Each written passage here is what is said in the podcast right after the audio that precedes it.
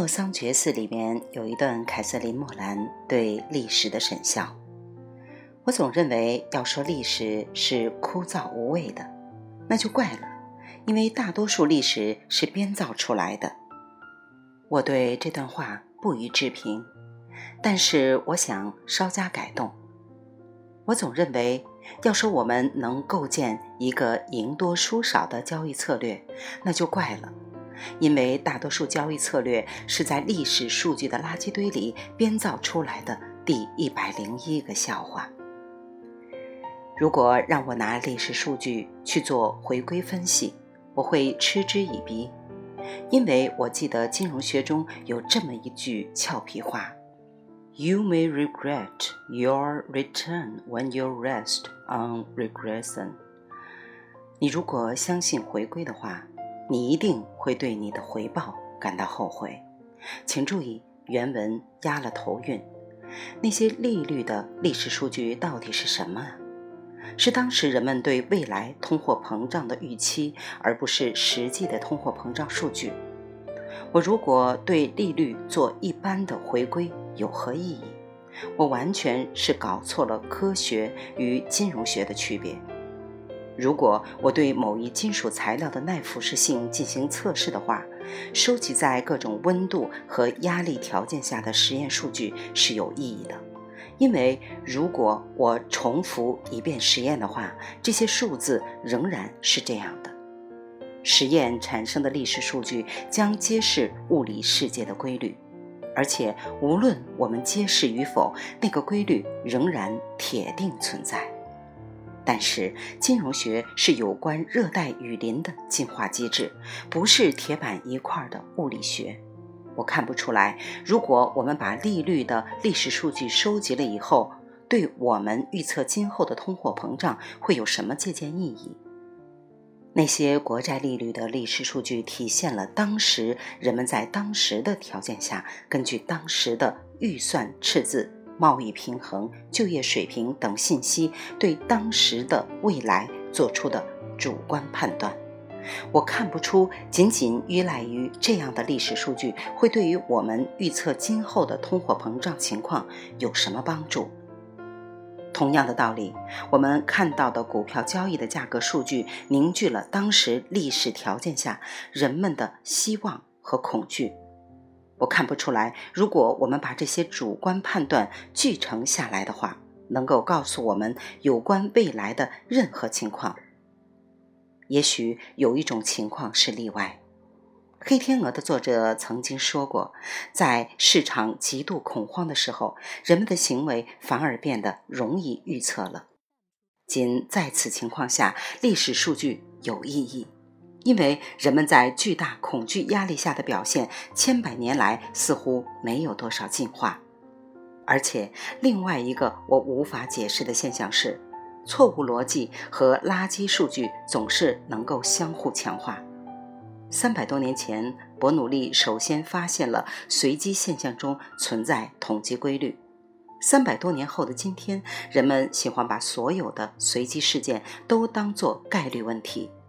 我们的量化策略投资小组很喜欢做这些工作，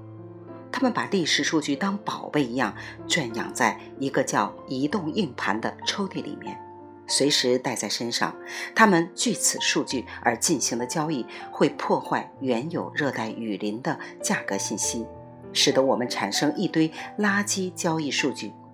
而这些交易数据可能反过来又增强了量化投资的热情。因为在一段比较短的时间里面，这些数据可能看起来更像是符合我们对某个概率分布的认识了。金融学也许更需要模拟，而不是回归。模拟的工作无非是随机的产生一组数据，去验证我们打算投入市场的某个交易策略是否可靠。这虽然也不靠谱，并不保证你的交易策略跑赢大盘或者取得绝对正收益，但是模拟的工作要比回归靠谱得多。我们常常举出崂山道士的例子，我感觉他们那种竹筒摇签的方法，就是用所谓的左二右四、上三下五、金木水火等仪式来模拟一个未来的场景，并赋予其神秘的力量，劝喻你接受并奉行某个交易策略。你出于宗教信仰而会接受这个签所暗示的行为规范，并相应执行下去。你会坚持一段时间，并相信这是你最好的交易策略，因为这是模拟未来的方法产生的。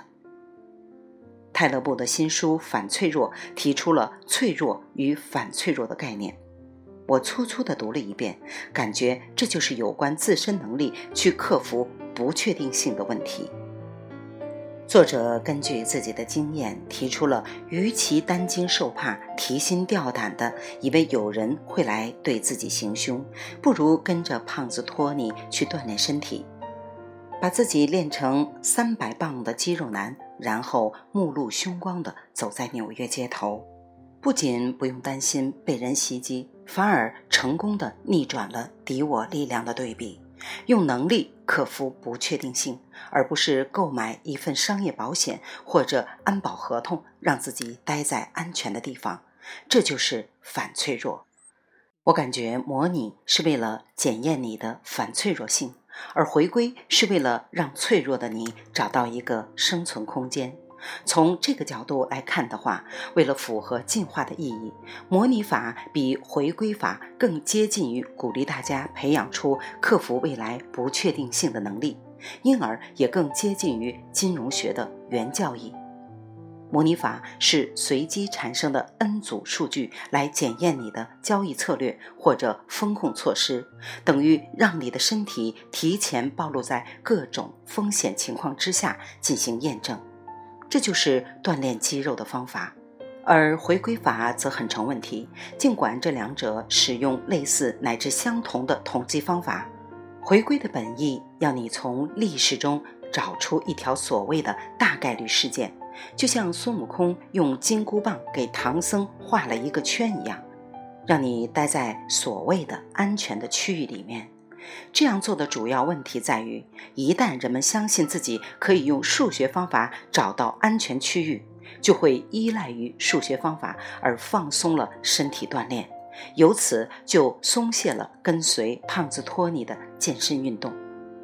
而实际上，你并不掌握纽约黑帮的运作规律，你自以为用回归法找出了一条所谓的。安全回家路线，却可能因为放松了肌肉训练而落入了一个新来打手的魔爪。